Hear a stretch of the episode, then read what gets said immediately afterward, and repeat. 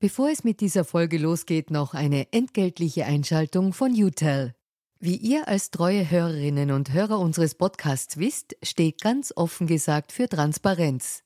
Transparenz, Fairness und Ehrlichkeit sind auch für unseren Werbepartner UTEL sehr wichtig. UTEL bietet Cloud-Telefonie und Rufnummern für Unternehmen und lebt das Wort Fairness wirklich. UTEL will nämlich ihre Kundinnen und Kunden durch Service binden und nicht durch Verträge, also sozusagen der Good Guy unter den Kommunikationsdienstleistern. Weitere Infos findet ihr im Internet. Ihr müsst bei der Suche nur den Namen richtig schreiben. Y, zweimal U, hartes T, dann E und L. UTEL eben. Und warum zwei U im Namen? Ganz offen gesagt, das wissen wir auch nicht. Das fragt am besten ein Teammitglied, weil UTEL beantwortet jede Kundenanfrage. Versprochen. Und jetzt zurück zu ganz offen gesagt.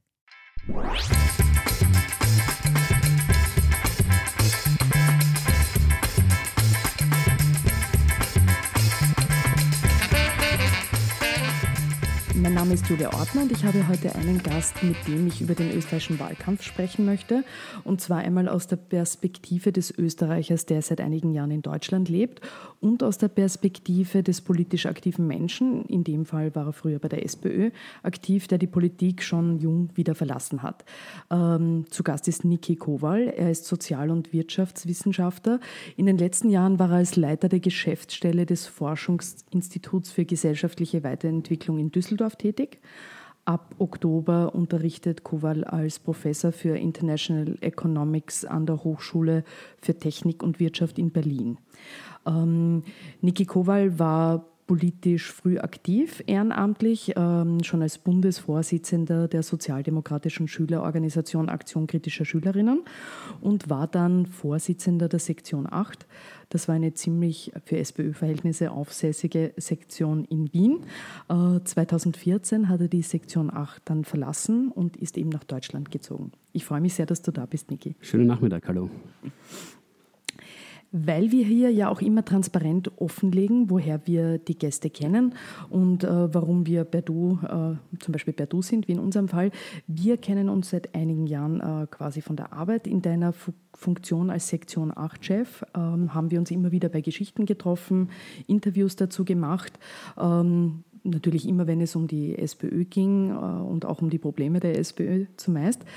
Und ähm, da ich bei Politikern ja sonst generell recht heikel bin mit dem Duzen, mit dem Du-Wort, ist mir bei dir, bei dir das auch ein bisschen passiert. Wahrscheinlich eben auch, weil, weil du äh, jüngerer Politiker warst und weil ich mir gedacht habe, der Kobal wird sicher nicht Wiener Bürgermeister, eher nicht mit seiner Einstellung. Also aus diesem Grund sind wir bei Du. Ja, vor allem, ich war kein Politiker. Ne? Genau, das war, war ja leichter. Ich war du warst in meiner Freizeit politisch aktiv. Genau, also du warst ehrenamtlich aktiv, da konnte man, äh, konnte man sagen, okay, das geht sich aus. Mhm. Insofern sind wir bei Du. Ähm, ich würde jetzt gerne äh, als erstes einen äh, kleinen Ausschnitt vorspielen. Der ist vom Wiener Parteitag, also der Parteitag der Wiener SPÖ. Das war im Mai äh, 2011, am 28. Mai. Da bist du damals mit deiner Rede, da ging es um das Thema kleines Glücksspiel in Wien, quasi weltberühmt geworden in Wien. Ähm, danach ähm, kam es auch durch deine Sektion 8 äh, zu einer, auf einer Debatte, die ihr forciert habt damals rund um den Parteitag und ihr habt sowas wie eine kleine Revolution in der SPÖ geschafft äh, dass entgegen der Parteilinie, die davor da war, die Delegierten damals für ein Verbot des kleinen Glücksspiels äh, gestimmt haben, also des Automatenspiels in Wien. Und diesen Ausschnitt würde ich jetzt gerne vorspielen. Ich denke, man, viele Leute werden sich an den erinnern. So, jetzt gehst du gerade noch auf die Bühne. Liebe Genossinnen, liebe Genossen, wenn wir vom kleinen Glücksspiel sprechen, dann sollten wir uns einmal in Erinnerung rufen, wer davon überhaupt betroffen ist. Das sind in erster Linie jüngere Männer, teilweise noch junge Burschen, Leute mit, Leute ohne Migrationshintergrund. Das sind vorwiegend Menschen ohne höheren Bildungsabschluss und ohne höhere Einkommen. Das sind die Menschen, wo man früher mal gesagt hat, für die ist die SPÖ da. Und viele Menschen aus dieser gesellschaftlichen Gruppe verfallen dem kleinen Glücksspiel.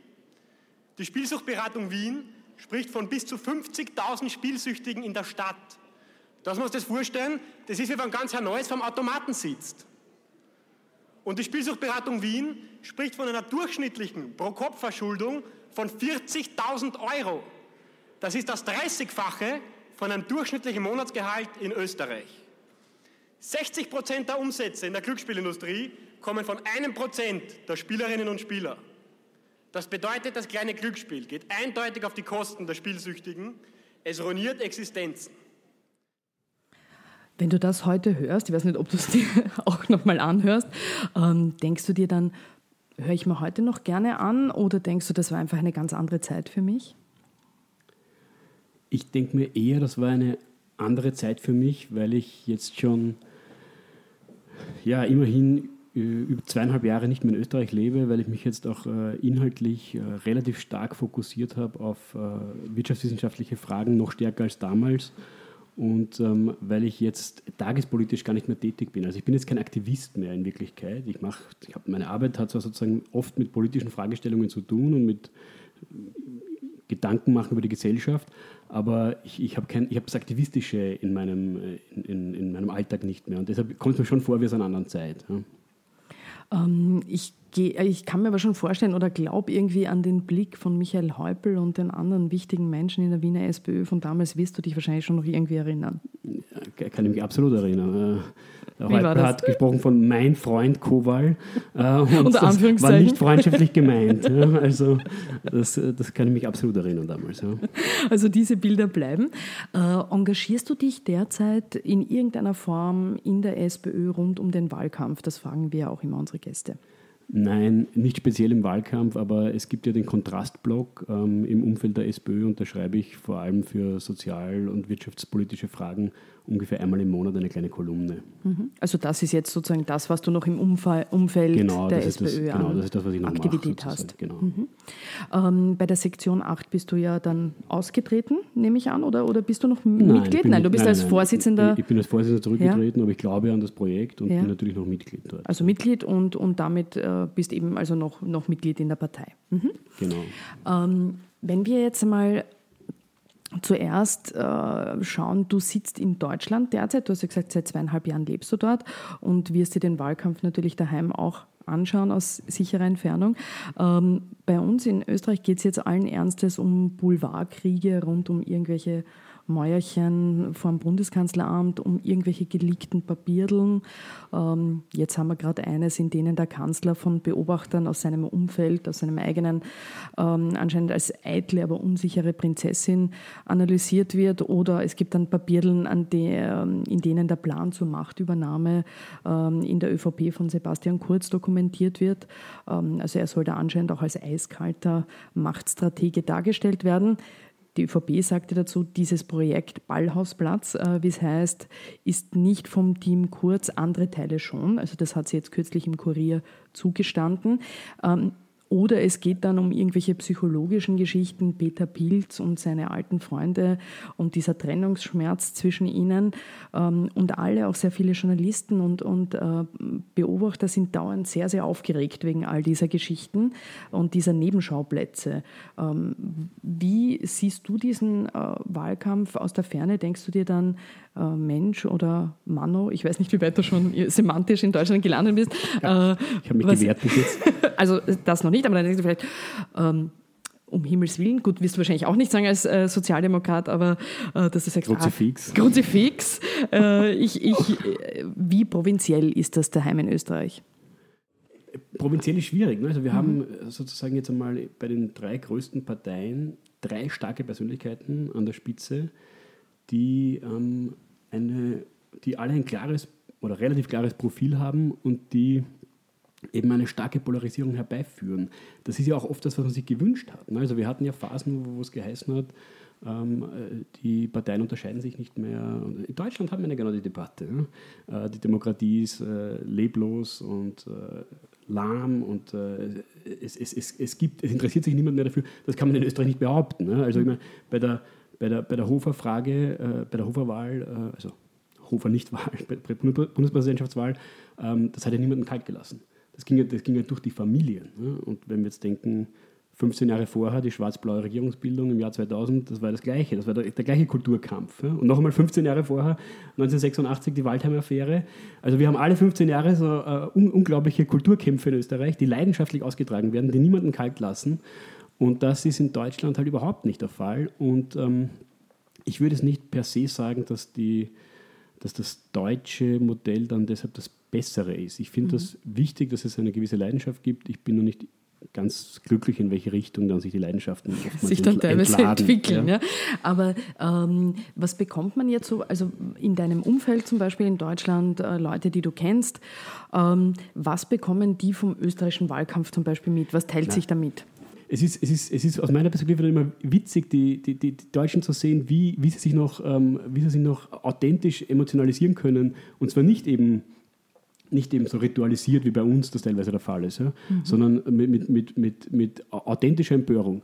Ähm, äh, ist das dann zum Beispiel so in, in diesem Wahlkampf, ist das dann, sind das die, ist das die FPÖ, weil du von rechtspopulistisch äh, sprachst, die, die Thema ist oder ist es äh, jetzt die ÖVP und Sebastian Nein, Kurz als die Figur? FPÖ ist schon lang, die FPÖ ist schon lange Thema bei den Deutschen und natürlich ist die FPÖ sozusagen immer äh, für die Deutschen sozusagen die, das Worst-Case-Szenario einer möglichen deutschen Zukunft.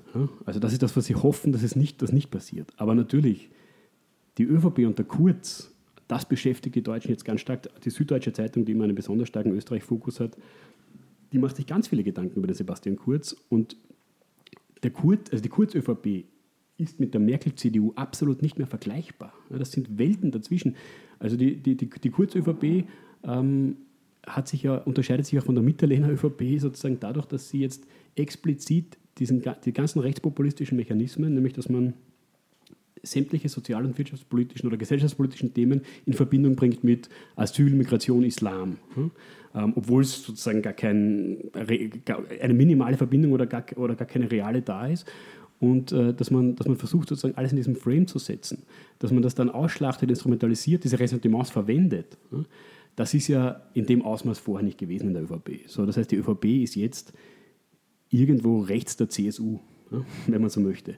Und, im, und in der deutschen Selbstwahrnehmung ist die, ist die CSU schon relativ marginalisiert ja, und die CDU ist eine, ja, in gesellschaftspolitischen Fragen äh, re relativ äh, vernünftige... Teilweise eher sozialdemokratische äh, Partei, ja, sagt man ja immer wieder bei der Merkel, ist, oder? Wie siehst so, du das? So, so weit ja? würde ich nicht Würdest gehen, du nicht gehen, aber es, es wird gerne gesagt. Einfach, ja? Äh, es, es, ist eine, es ist eine, eine, eine, eine, eine, ja, eine, eine weltoffene, liberale äh, Vernunftpartei, wo diese ganzen, die Instrumentalisierung von Ressentiments überhaupt nicht in Frage kommt. Also das, das, das, das kommt nicht in Frage. Das heißt, die, die, es, es, wundert mich deshalb auch, dass so viele Bürgerliche in Österreich fasziniert sind äh, von, von Kurz, weil gleichzeitig sozusagen einerseits bewundern sie Merkel, andererseits bewundern sie Kurz. Ich verstehe nicht, wie das zusammengeht, weil das sind zwei völlig unterschiedliche Modelle. Es sind zwei total unterschiedliche Interpretationen von dem, was Konservatismus in unserer Zeit bedeutet. He ah. heißt das Anlehnung an Rechtspopulismus mhm. oder heißt das, ähm, man steht, man, man, man, man steht äh, zur liberalen Demokratie, äh,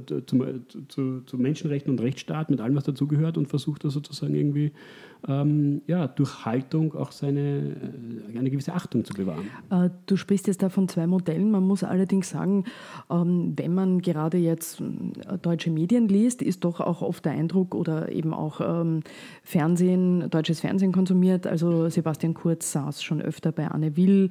Es gibt auch sehr viele Geschichten über ihn die teilweise in einem sehr positiven Ton sind. Also wird auch bemerkt, äh, es gab dieses Cicero-Cover äh, auch mit ihm. Mit dem Cicero. ja, ich sage nur, ja. Äh, es gibt es gibt da auch äh, immer wieder so den Eindruck, der ist schon auch sehr interessant in Deutschland, so als Figur, der wird dann auch eingeladen. Nicht? Also es hat schon eine Faszination offensichtlich auch Na, fürs deutsche für den, Publikum. Ne? Äh, äh, für, das, für das nationalkonservative Milieu oder wie auch immer man das bezeichnen möchte, für für, für, für die, die sich mit der Merkel-CDU nicht mehr identifizieren können, die sich, der CSU, die, die sich in der CSU wiederfinden oder in der AfD, für die ist, äh, ist, ist Sebastian Kurz natürlich eine Lichtgestalt, weil Sebastian Kurz ist inhaltlich ganz nah am Rechtspopulismus, aber er hat äh, Manieren. Und das heißt, er, er, ist ein manierlicher Rechtspopulist. Das unterscheidet ihn unglaublich vom, äh, vom, vom Herrn Strache, ja, der wie ein Krokodil auftritt.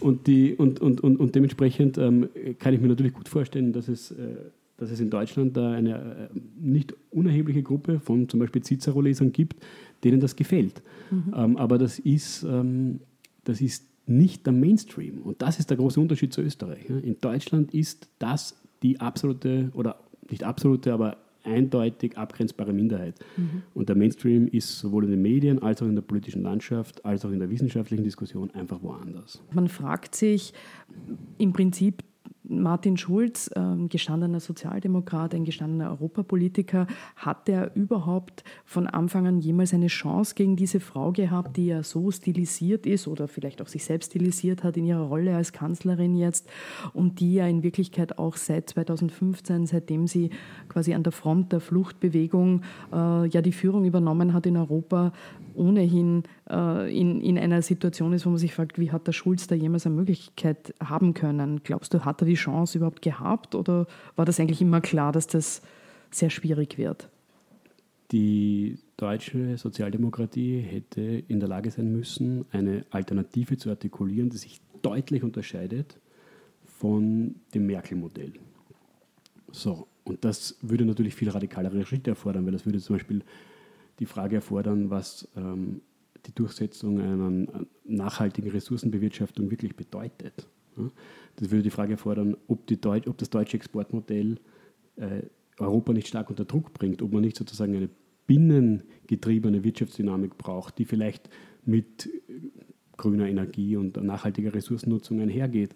Das würde die Frage stellen, ob der Arbeitsbegriff des 20. Jahrhunderts und der Industrialisierung noch äh, umsetzbar ist auf die Gegenwart. Ne? Das, die ganzen Fragen, ob die Digitalisierung nicht dazu führt, dass man Arbeitszeit verkürzen muss oder die Grundeinkommensdebatte zumindest führen. Also die, die Frage, wie die Gesellschaft im 21. Jahrhundert ausschauen soll, dafür hat die Merkel überhaupt keine Antwort, sondern die Merkel verwaltet ja den Status quo der Deutschen, der für viele andere Europäer ja erhebliche Probleme bringt. Ne? Gerade aufgrund der Exportdominanz. So, und die, und die Europa, also der, sozusagen der Europaschulz äh, und, und seine SPD haben gesagt, okay, wir wollen den Merkel-Kurs beibehalten, aber wir wollen ähm, bei Punkt 3a, bei Punkt 4b und bei Punkt 5c eine leichte Modifikation in diesem und jenem Bereich. Mhm. Ja, wie soll, da eine, wie soll da eine inhaltliche Debatte entstehen? Wie soll da eine Polarisierung entstehen? Mhm. Deshalb ist ja auch jetzt die Gefahr, dass die Polarisierung ähm, gegenüber den Rechtspopulisten entsteht und dass die Rechtspopulisten dann umso mehr Aufwind bekommen, weil wenn sich die Parteien,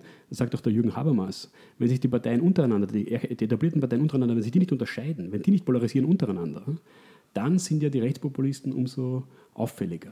Genau. Und das wäre gerade das Problem jetzt in Deutschland. Also, wäre, also, also ja. mit, der, mit der programmatischen Linie ja. von der SPD hätten sie keine Chance, der Schulz keine Chance. Das ist für mich völlig klar. Im Prinzip von der Linie her, aus deiner Perspektive, die Verfasstheit, auch so wie du es jetzt beschreibst, äh, der deutschen Sozialdemokraten, ist im Prinzip ja dann auch, wenn man so will, nicht viel sozusagen nicht viel besser als jene der österreichischen Genossen auf eine andere Art. Aber es gibt da offensichtlich auch eine, eine Verfasstheit, weil wenn man schaut, was ist geblieben, jetzt auch äh, wieder, was ist geblieben von, von den Projekten, was ist geblieben von Rot-Grün, was ist geblieben von Schröder und von diesen Zeiten, als die Sozialdemokratie stark war noch, äh, außer Hartz IV, auf das Sozialdemokraten und Sozialdemokratinnen doch nicht wirklich stolz sein können ist ja eigentlich da auch nicht viel geblieben, oder? Für Sozialdemokraten Nein, die in Deutschland. Viel, die sind viel stärker beschädigt als die SPÖ. Ne? Mhm. Die sind viel stärker beschädigt, weil sie ja diesen Kernfragen, für die ja die Sozialdemokraten stehen sollten, nämlich die Wirtschaft und Sozialpolitik, die soziale Frage, weil sie in der ja ähm, viel, viel mehr sich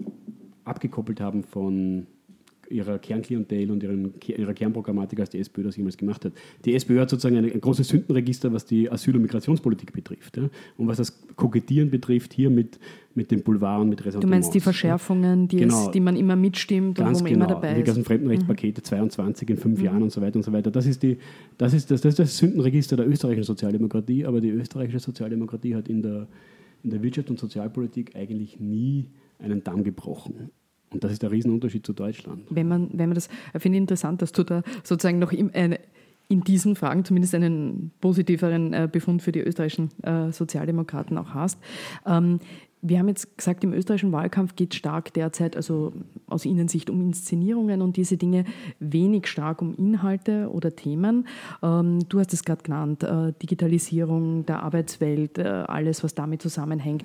Und gerade auch Wirtschaftsthemen kommen doch in diesem Wahlkampf relativ wenig vor. Also es wurden jetzt Wirtschaftsprogramme präsentiert, sowohl von der FPÖ als auch der Sebastian Kurz hat seine Vorstellung vorgestellt, aber irgendwie scheint Wirtschaft ähm, in, in gewissen postdemokratischen Zeiten unsexy zu sein. Also für mhm, dich mhm. als Experten vielleicht auch deprimierend. Ähm, Du hast jetzt kürzlich in der Presse analysiert, einen, einen Gastbeitrag geschrieben, wo du dir angeschaut hast, äh, Gesellschaftswirtschaftspolitik, FPÖ, ÖVP ähm, und hast den Befund irgendwie, äh, aus deiner Perspektive gibt es da so etwas wie eine schwarz-blaue Einheitspartei, gerade auch wenn es um Wirtschaftsthemen geht. Mhm, mhm. Ja, das ist faszinierend, ne? weil die FPÖ hat eigentlich äh, nach der Finanzkrise 2008, 2009 ähm, begonnen, ähm, Reiche und Millionäre zur Kasse bitten zu wollen, auch auf, auf, Plakaten, die EU der Konzerne angeprangert. Man hat den Werner Feimann eingeladen zu einem runden Tisch, um über die Millionärsteuer zu reden. Mhm. Das muss man sich mal in, in Erinnerung mhm. rufen, Stimmt, was, ja. da alles, was da alles möglich war. Und ähm, das, die, diese Linie hat man dann sozusagen ein bisschen abgeschwächt, aber doch über viele Jahre beibehalten und hat versucht, eine nationalistische Wirtschaftspolitik zu formulieren. Das heißt, dass alle Einschränkungen der österreichischen Souveränität auch der wirtschaftspolitischen durch Freihandelsabkommen oder durch die Europäische Union, dass die abgelehnt werden und dass man ähm, sozusagen dadurch, dass man äh, protektionistisch und souverän sein kann, äh, mehr für die eigene Bevölkerung herausholt. Sei mal dahingestellt, ob das wahr ist oder nicht. Ähm, Faktum ist, es unterscheidet sich eindeutig sowohl von einer sozialdemokratischen als auch von einer neoliberalen Programmatik. Die FPÖ hat einmal selber gesagt, sie möchte einen dritten Weg gehen. So, und das hat man über die Jahre eigentlich ähm, aufrechterhalten und dann interessanterweise, vor einiger Zeit hat, hat das begonnen zu bröckeln. Und jetzt hat die, jetzt hat die ähm, FPÖ ein Wirtschaftsprogramm entwickelt, das äh, sich auf einmal über, überhaupt nicht mehr unterscheidet von dem, was die Industriellen Vereinigung oder die ÖVP möchte. Also das heißt, jetzt möchte man die äh, exportgetriebene Globalisierung Österreichs vorantreiben. Also man, man, man, man möchte sich sogar stärker verflechten, man möchte diese nationale Handlungssouveränität gar nicht mehr behalten, das Primat der Politik sozusagen aufrechterhalten man, man, stellt jetzt nicht mehr den, das, das, das, das, Volk und den Staat über die Wirtschaft, sondern man gibt sich dieser Globalisierung und aller ihrer Sachzwänge, die dann ja heißen, dass man den Standortwettbewerb, äh, den Standortwettbewerb führen muss, Wettbewerbsfähigkeit verbessern, bis hin zur Frage, ob die Kollektivverträge sozusagen ähm, ein adäquates äh, Instrument sind. All das äh, hat, die, hat die FPÖ jetzt ähm, in ihr Programm aufgenommen. So, das heißt, sie hat äh, das wirtschaftspolitische Programm der ÖVP kopiert. Und sie hat das wirtschaftspolitische Programm der ÖVP kopiert, ein paar Monate nachdem Sebastian Kurz das gesellschaftspolitische Programm der FPÖ kopiert hat. Das muss man sich mal vorstellen. Das heißt, die, die, die, die, die, die haben jetzt voneinander jeweils was geklaut, nur dass der Kurz äh, damit wesentlich besser aussteigt, weil man ihm als manierlichem Rechtspopulisten ja viel eher zutraut, äh, das zur Durchsetzung zu bringen, als, äh, als dem Kettenhund Strache. Noch dazu, Entschuldigung, kurzer Einwurf äh, weil in der Definition jetzt der ÖVP von Sebastian Kurz ist es natürlich so, dass man sich nicht als rechtspopulistische Partei definiert, sondern wie wir wissen, noch immer als die Partei mit dem christlich-sozialen Erbe. Das wird ja auch sehr stark betont immer, nicht? Das christlich-soziale Element, ja. das die ÖVP haben also, soll. Meine, meine verstorbenen Großeltern, das waren wirkliche christlich-soziale, die würden sich am Kopf greifen, ne? wenn, sie, wenn sie sehen würden, was die, äh, wie, wie, wie, wie die Kurz-ÖVP jetzt hier ähm, zum Beispiel eine 14 Milliarden Euro Steuerreform äh, in Verbindung bringt mit marginalen Sozialkürzungen, die irgendwie Migranten und Asylanten treffen, die aber vielleicht sieben oder acht Prozent gegenfinanzieren könnten von dem, was die, der Steuer, was die als Steuersenkung vorhaben. Also das ist bar jeder Seriosität mittlerweile und das ist, das, das, hat, das hat die alte ÖVP, das hat die Mitterlehner ÖVP ja nicht gehabt. Ja? Und auch die Spindlecker äh, ÖVP, die haben, ja, die haben ja brav gesagt, was sie kürzen wollen, damit sie das oder jenes finanzieren können. Ne? Und jetzt mittlerweile sagt er, sagt er äh, ja, wir, wir, es gibt Steuersenkungen für euch und dafür äh, zahlen die Ausländer. Das ist absurd. Das ist absurd der Punkt, an den wir gekommen sind. Auch wieder in Unterscheidung zur Merkel-CDU. Und kann, kann die SPÖ das für sich nutzen? Also momentan, dass die zwei so gleichgeschalten sind, momentan wäre mein Eindruck eher nicht. Ja, das, das, das, das ist der Hinweis. Sagen wir es mal vorsichtig ja, ausgedrückt. Das ist der Hinweis in meinem Kommentar, ja. dass ich versuche zu sagen, ähm, liebe Leute, bitte macht die Augen auf. Es, es, es liegt wirklich vor euch, was zu tun wäre. Nämlich alle von dir genannten Inszenierungen, die du angeführt hast, ja, alle äh, Migrationsasyl-Islam-Themen, all das zu ignorieren, egal ob der Boulevard, egal ob die anderen darüber reden, beinhart zu ignorieren, diese, diese, die, die, die ganzen Sachen außen vor zu lassen und ausschließlich auf die soziale Frage zu fokussieren und den Leuten ganz klar zu sagen in Österreich, wenn die 14 Milliarden Steuerreform kommt, die sowohl die Schwarzen als auch die Blauen wollen, wenn die kommt, dann heißt das, für euch Einsparungen im Umfang von zum Beispiel dem gesamten Bildungssystem. Das gesamte Bildungssystem äh, kostet ungefähr das, was der Kurz an Steuern senken möchte. Und wenn man sich das Bildungssystem spart, dann spart man es halt entweder bei den Pensionen oder bei den Familienleistungen oder sonst irgendwo. Aber irgendwo fällt das weg. So, und jetzt, und das ist ganz wichtig zu wissen, die Steuer ist ja, die Steuerreform ist ja, äh, würde ja heißen, dass, dass die Leute, die besser verdienen, überproportional entlastet werden, weil ja die progressive Einkommensteuer gesenkt wird. So. Aber von den Sozialleistungen profitieren ja die unteren überproportional, weil das für denen ihr geringes Einkommen ja viel mehr ausmacht. Ne? Wenn die da Als für den anderen. Äh, ein, genau, für, mhm. die, für die ist ja eine Familienbeihilfe dann vielleicht 15 Prozent vom Einkommen und nicht 3 Prozent. So, das heißt, das heißt, wenn diese Steuerreform durchgeführt wird, heißt das, dass Kürzungen gemacht werden, die nichts anderes bedeuten als, dass Großteil der Bevölkerung verliert und ein kleiner Teil der Bevölkerung gewinnt. Und ich würde der SPÖ naheliegen, über absolut nichts anderes mehr zu sprechen bis zum 15. Oktober, außer über diese eine Frage. Und ich glaube, wenn sie das konsequent machen würden, in, in, also sozusagen alle, alle Boulevardmedien und alle anderen ignorierend, ja, beinhart ignorierend, ich glaube, sie würden, äh, sie würden den Dreier vorne stehen haben. Ja, ja du sprichst wie jemand, der schon äh, woanders lebt, nämlich in Deutschland und einen anderen Blick hat und du weißt, wie die Ver äh, Verhältnisse sind, vor allem was äh, sozusagen den Wahlkampf mit Boulevardtiteln angeht, der natürlich in Österreich, äh, das ist einfach wahnsinnig wichtig offensichtlich für die großen Parteien oder für die mittelgroßen Parteien heute, da glauben sie vorzukommen sie ne? und sie spielen das ganz stark, deswegen ist, ist der Blick dann oft verstellt. Du hast ja, ähm, das ist sozusagen das das eine Thema, wo auch die Sektion 8 immer sehr aktiv war, um hinzuweisen auf diese Form von Boulevardisierung und sich nicht dem Boulevard sozusagen auszuliefern.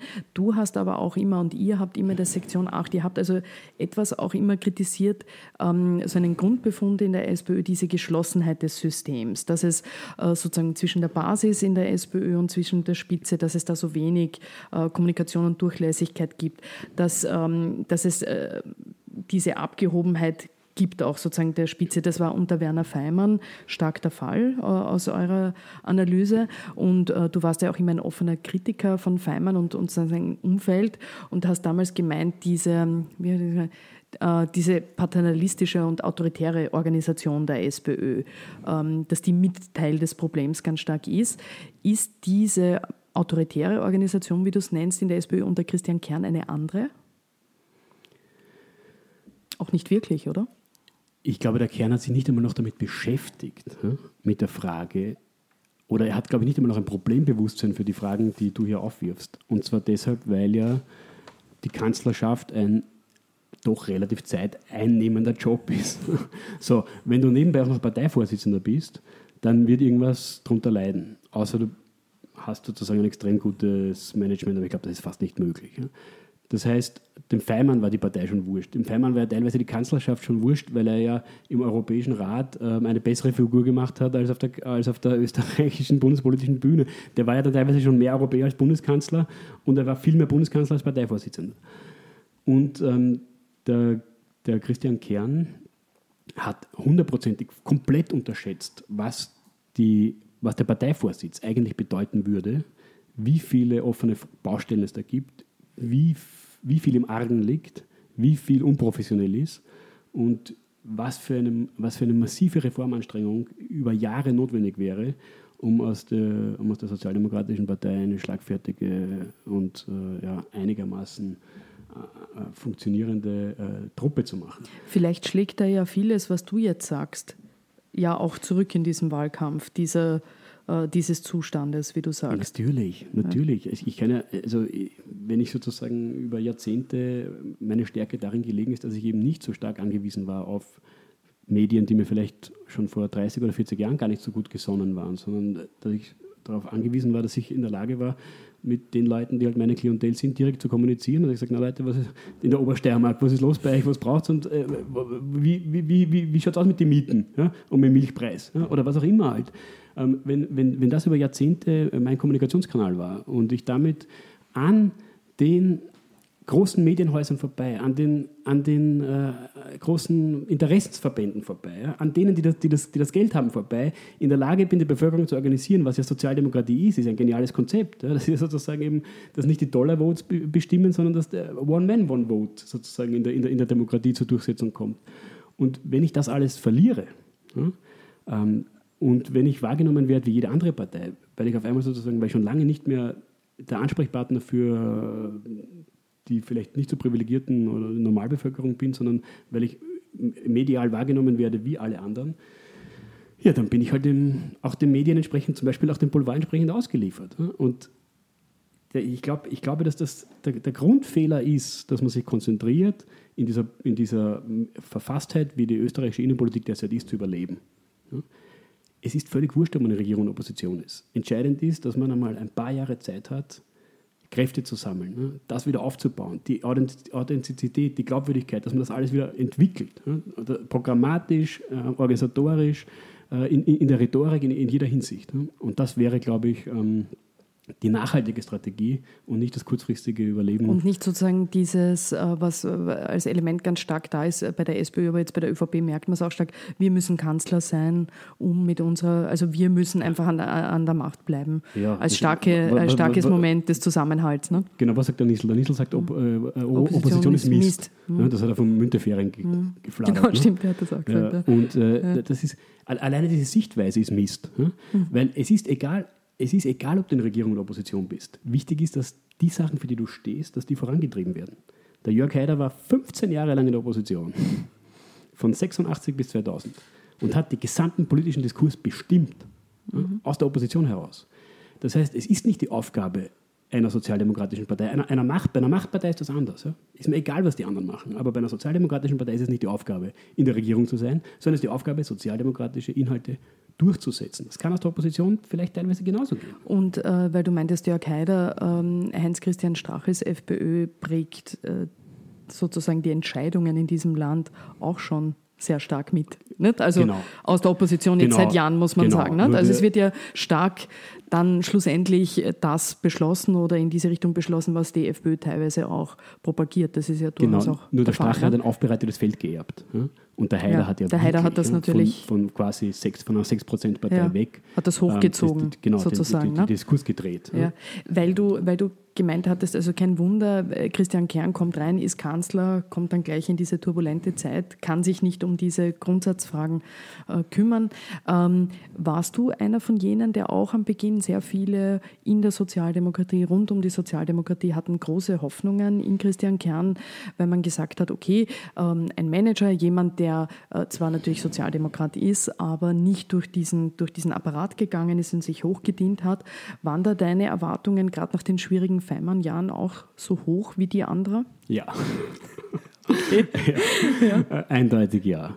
Also äh, die, die Erwartungen waren sehr hoch. Ich, Vielleicht habt ihr alle zu hohe Erwartungen gehabt ne, an ihn. Das ist ja, das war, auch nicht leistbar wahrscheinlich, nein, was man sich vorgestellt hat. Ne? Absolut nicht leistbar und auch in Anbetracht dessen, ähm, wie der Zustand der Wiener SPÖ war, wie, äh, wie, wie innerhalb der SPÖ schon Konfliktlinien aufgebrochen sind, die, glaube ich, auch vielfach vermeidbar gewesen wären.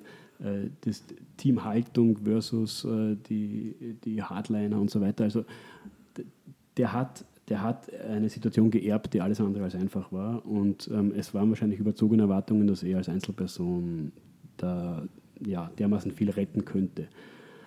Ähm, Im Nachhinein gesehen, also wir werden jetzt bei der Wahl ja sehen letztlich, was, äh, ja, was es wiegt und was es hat. Ähm, aber über, die, über, über das letzte Jahr gesehen, äh, ist natürlich das Problem, dass das seine, dass das seine Lehrjahre oder seine Lehrmonate waren. Ähm, es wäre sicher für ihn besser gewesen, wenn die Wahl noch ein Jahr später gewesen wäre, vermute ich einmal. Ähm, und äh, und das, das Lehrgeld, das man zahlt, ist natürlich auch hoch. Aber ich hoffe, dass mit, äh, mit, mit den Elementen oder mit den sozialen Elementen, die, die jetzt hier vorhanden sind in dieser Wahlkampagne, dass die ausreichen, um zumindest nicht unterzugehen. das mhm. ist äh, das, das, das, das, das, das glaube ich schon, dass die im Ansatz da sind. Aber ob die jetzt in den nächsten Wochen noch entsprechend adressiert werden oder nicht, da bin ich skeptisch. Wie du, wie du gemeint hattest. Ähm, gerade auch die Wiener SPÖ immer sowas wie ein Monolith äh, in der, in der Bundes-SPÖ, sozusagen auch in diesem Machtgefüge immer die, die den Ton angegeben haben. Ähm, auch die sind ja jetzt eigentlich nur mehr in Nachfolgekämpfen rund um Michael Häupl gefangen. Ähm, und dieses Leiden, wenn du das siehst, also das Leiden der Sozialdemokratie jetzt in diesem Wahlkampf im Bund, aber auch die Wiener Verhältnisse, äh, schmerzt das dann irgendwie auch, wenn man jetzt so wie du eine Position außen bezogen hat und reinschaut von außen? Ja, also, also ich bin Sozialdemokrat von meiner weltanschaulichen Überzeugung her, aber ich bin natürlich ähm, nicht so unglaublich stark auf die Partei fokussiert, wie das jetzt andere sind. Das heißt, mir ist jedes Mittel recht, das zur Durchsetzung sozialdemokratischer Ideen in der Lage ist, letztlich. Das heißt, ich leide schon, aber ich hoffe natürlich auch, dass, ähm, dass aus diesen ganzen Konflikten, Reibereien und Problemen in irgendeiner Weise gewisse Lehren gezogen werden. Und wenn, wenn diese Lehren nicht gezogen werden, wenn das, äh, wenn, wenn das äh, eine Selbstbeschäftigung bleibt über, noch über weitere Jahre und da keine Dynamik hineinkommt, dann, ja, dann wird es wahrscheinlich von irgendwann mal von außen einen Impuls geben müssen, der dazu führt, dass sozialdemokratische Themen in irgendeiner Weise wieder stärker ins Zentrum der Öffentlichkeit gerichtet werden. Wenn die Sozialdemokratie selber dazu nicht mehr in der Lage ist, wird es irgendwann wer andere machen. Das ist in allen anderen Ländern auch schon passiert. Ähm, das, ist, das, das, das, das haben wir zum Beispiel in, in, in, Griechenland gesehen, das haben wir teilweise in Holland gesehen. Also sie soll auch gewarnt sein, also sie soll sich auch gewarnt fühlen. Dass, ähm, das ist nicht gesagt, dass man das Monopol auf, auf soziale und demokratische Fragen hat, nur weil man als Partei so heißt. Dass man das behalten kann. Ich habe nicht den Eindruck auch von dem, wie du, äh, wie du analysierst und wie du sprichst, dass du, äh, dass du da Phantomschmerzen hast und dir manchmal denkst, wäre ich jetzt doch, hätte ich mich doch entschieden für eine sozusagen Parteikarriere, wie ja andere äh, es machen äh, nach einer gewissen Zeit. Diesen Eindruck habe ich bei dir eigentlich nicht. Naja, ich bin 35 Jahre alt und ähm, mein Tätigungsfeld ist politisch und es macht mir, macht mir Spaß, was ich mache. Und ich habe, ich schließe weder aus, noch strebe ich explizit an, äh, irgendwann einmal zu, an den Punkt zu kommen, aber, aber ich, ich, ich, kann mir durchaus noch vorstellen, dass das in meinem Leben einmal stattfinden wird. Ja. Dass irgendwann doch die, die Politik oder sozusagen die direkte Ding eine Phase, also ein, eine, ich, eine Phase sein kann. Genau, von dem alten Modell mhm. halte ich nichts mehr, ne? dass du mhm. da reingeboren wirst und dann dort in Pension gehst. Aber dass es eine Phase in meinem Leben gibt, wo ich mich äh, an der Front der, der, der politischen Frage mhm. widme, halte ich für, halte ich für möglich. Ja. Ist, ist nicht ausgeschlossen für dich. Ähm, Sebastian Kurz siehst du sehr kritisch, hast du ja auch beschrieben in, in, in deiner Wahrnehmung äh, eben als äh, sehr rechtspopulistisch agierenden Politiker. Wenn du dir anschaust allerdings, wie er jetzt diese Partei, die auch eine Partei mit großen strukturellen Problemen ist, die ÖVP wiederum mit anderen als die SPÖ, aber großen, wie wir wissen, wie er diese Partei, Partei offensichtlich gemeinsam mit einer Gruppe anderer junger Leute, vorwiegend junge Männer, aber auch ein paar Frauen umgebaut hat, das hat Eindruck auf nötigt mich gemacht. dir das nicht auch einen Respekt Na, das ab? Das hat Eindruck auf mich gemacht. Ja. Ja. Das hat Eindruck auf mich gemacht, das, das, das gebe ich offen zu.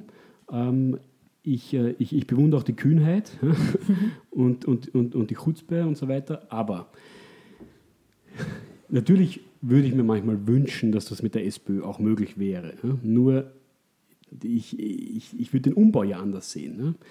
Ähm, der Sebastian Kurz hat denen sozusagen das, das, Messer an die Brust gehalten und hat gesagt, das wird eine One-Man-Partei oder ihr sterbt. So.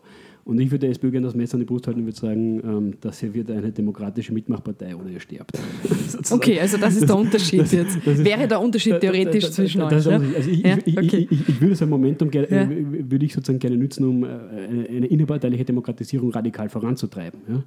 Ähm, aber, aber natürlich sozusagen die, die, die, die Dynamik an sich, die fasziniert mich schon. Man muss ja auch sagen, es ist wahrscheinlich, es ist ja auch sehr schwer, so eine alte Struktur, wie sie in diesen alten Parteien ist, aufzubrechen, wenn man da nicht sehr radikal reingeht. Also da hat, kann man dann den Zugang wählen, wie du gesagt hast, kann man unterschiedlich wählen, aber im Prinzip eine, eine gewisse Radikalität wird es wohl brauchen, weil sonst funktioniert das auch nicht. Ne? Ja, auf jeden Fall.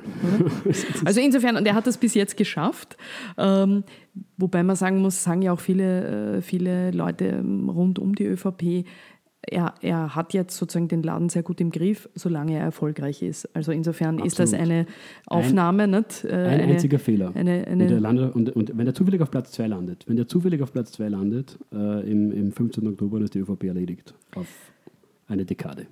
Oder falls er auf Platz 1 landet und momentan sieht vieles danach aus, äh, von dem, was wir wissen, ist ja dann auch die Frage, wie man dann in der Realität, in der Realpolitik mit der neuen Regierung, die man dann hat, wie, wie es dann läuft. Nicht? Also da kommt ja die, diese Momente der Bewährung kommen früher oder später natürlich ja, bei jedem. Aber das, ne? Genau, aber, das, aber, aber wenn man aus der Regierung heraus eine Gehorsamspartei hat, dann funktioniert das, glaube ich. Hm?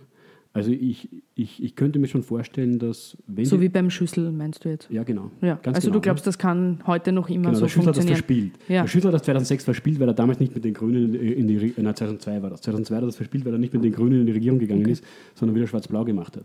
Aber, der, aber der, der, der, Kurz könnte sozusagen mit einer Partei, die ihm völlig hörig ist, ähm, glaube ich schon für längere Zeit äh, hier in Österreich ja, ich sage mal einfach nur regieren ganz neutral. Sag regieren, das ist, das, ähm, ist ein, ein schön sachlicher Begriff jedenfalls. Ähm, bekommst du eigentlich von deinen Kollegen und Kolleginnen in der Sektion 8, wie viel kriegst du da heute noch mit äh, über das, was in der SPÖ läuft? Und ist da manchmal so das Gefühl, ähm, man hat sich engagiert, du hast dich jahrelang da engagiert und in Wirklichkeit fragt man sich, was habe ich da weitergebracht? Also die Eva Malschnick, meine Nachfolgerin, äh, die hat das einmal als Langzeitwette bezeichnet. Mhm. Wie ähm, lang geht die? ist die Frage. die, die, ja, das ist eine gute Frage. Also ähm, vielleicht, äh, vielleicht müsste man ein Datum festlegen. Ich, ich sage mal so, ich habe die, die Sektion 8 wurde, wann wurde die gegründet? 2007. Jetzt ist sie zehn Jahre alt geworden. Also ich würde mal so sagen, ähm, noch einmal zehn Jahre dann sind viele Leute, die äh, in unserem Umfeld hier sozialisiert wurden, die einen anderen, einen, äh, äh, demokratischen, modernen Zugang haben, ähm, die sind dann vielleicht in verantwortungsvolleren Positionen oder haben vielleicht irgendwie Einfluss. Also wenn, wenn's, wenn's, wenn das in zehn Jahren nichts gebracht hat, ja, ähm, dann müsste man die Frage stellen, äh, ob das jetzt äh, ob das jetzt der richtige, die richtige Strategie war. Aber, ich, aber zehn Jahre würde ich schon noch Zeit geben. Würdest du äh, für, für diese Bemühungen Zeit geben? Du hast 2014 noch so quasi in einem Ab, einen deiner Abschiedsinterviews wieder nach Deutschland gingst, im Standard gesagt, wenn die SPÖ quasi sich nicht grundlegend aus deiner Perspektive verändert, dann äh, siehst du da 15 äh, Jahre, bis sie unter der Wahrnehmungsgrenze quasi verschwinden würde. Wie ist dein Befund da heute? Ist der unverändert in dieser Richtung? Also, wenn jetzt Schwarz-Blau kommt, dann ist fast egal, wie schwach die SPÖ bei der Wahl war. Mit hoher Wahrscheinlichkeit wird sie dann wieder mehr Aufmerksamkeit haben oder wird äh, eine gewisse exponierte Sonderrolle bekommen. Weil sie wird dann wahrscheinlich trotzdem die einzige politische Kraft sein, der man zutraut, dass sie ähm, in irgendeiner Weise die Politik, die dann gemacht wird, aufhalten, vermindern oder irgendwann einmal beenden kann. Also der Gusenbauer ist ja zum Beispiel sozusagen, dadurch, dass er die Oppositionsrolle geerbt hat, hatte er vielleicht dann äh, bessere, bessere Daten und bessere Ergebnisse, als es dem Zustand der SPÖ eigentlich entsprochen hätte in den Nullerjahren. Ne, wo, in dieser Zeit, ja. Wo ja, mhm. also alles das, was jetzt da ist, ja, also äh, abgesehen einmal von der, von der Sektion 18 und auch in ganz anderen, vielen anderen Bereichen der SPÖ, alles das, was jetzt da ist, gab es ja damals gar nicht. Da war ja überhaupt alles, also da gab es überhaupt keinen Diskurs. Und, ähm, und insofern äh, können solche Außenumstände schon erheblich was ausmachen. Ich glaube, dass die, ich glaube, dass, äh, dass die Opposition jetzt angesagt ist.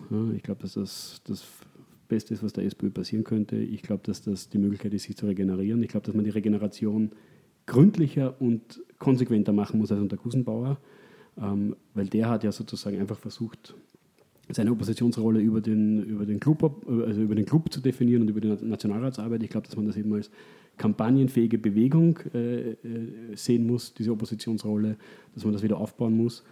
Und ähm, ja, dann würde ich auch nicht so schwarz sehen. Dann gibt es das Prinzip Hoffnung. Dann ja. gibt es das Prinzip Hoffnung. Nur, ja. wenn die auf ja. die verrückte Idee kommen, vielleicht unterm Kurz ähm, äh, als Juniorpartner in der Regierung zu Zum gehen, Beispiel mit Verteidigungsminister äh, Doskozil, was ja kolportiert wird. Dann können sie gleich, können sie gleich die Kugel geben.